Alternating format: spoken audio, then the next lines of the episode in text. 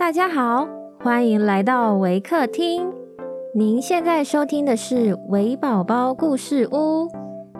本节目为台湾维客公益行动协会远距陪伴服务项目，透过讲故事的方式，陪伴我们在全球十一个国家、四十八个服务据点的孩子，让疫情所带来的距离不再是距离。本集节目由 Lam Research Taiwan 录制支持。亲爱的听众，我是 Mrs. Wei Yu Chen。今天要讲的故事是《真正的公主》。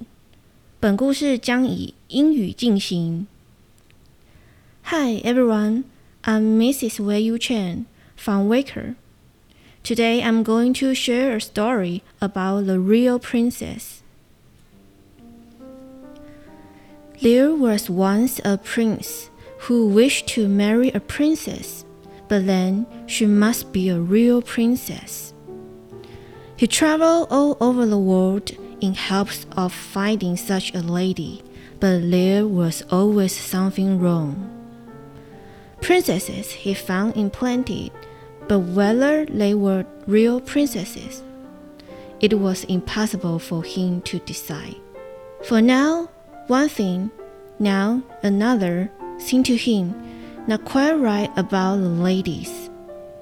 At last, he returned to his palace quite cast down, because he wished so much to have a real princess for his wife. One evening, a fearful tempest arose. It thundered and lightened and the rain poured down from the sky in torrents. Besides, it was as dark as pitch.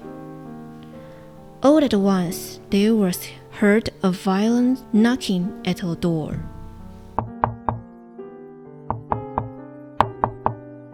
And the old king, the prince's father, went out himself to open it.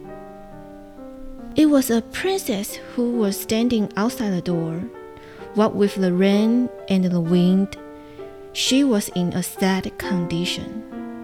The water trickled down from her hair, and the clothes clung to her body. She said she was a real princess. Oh, we should soon see that, thought the old mother.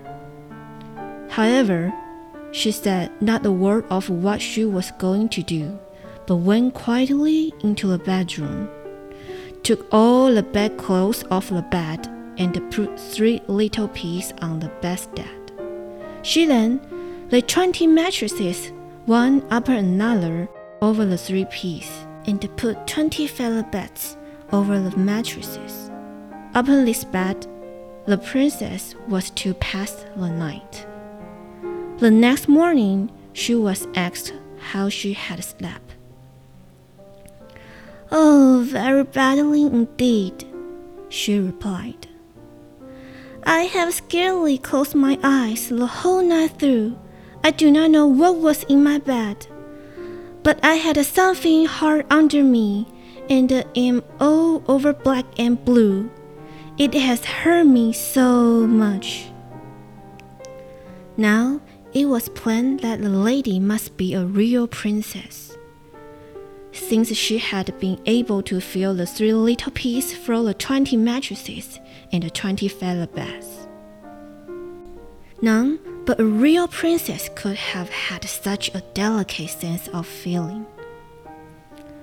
The prince accordingly made her his wife, being now convinced that he had found a real princess.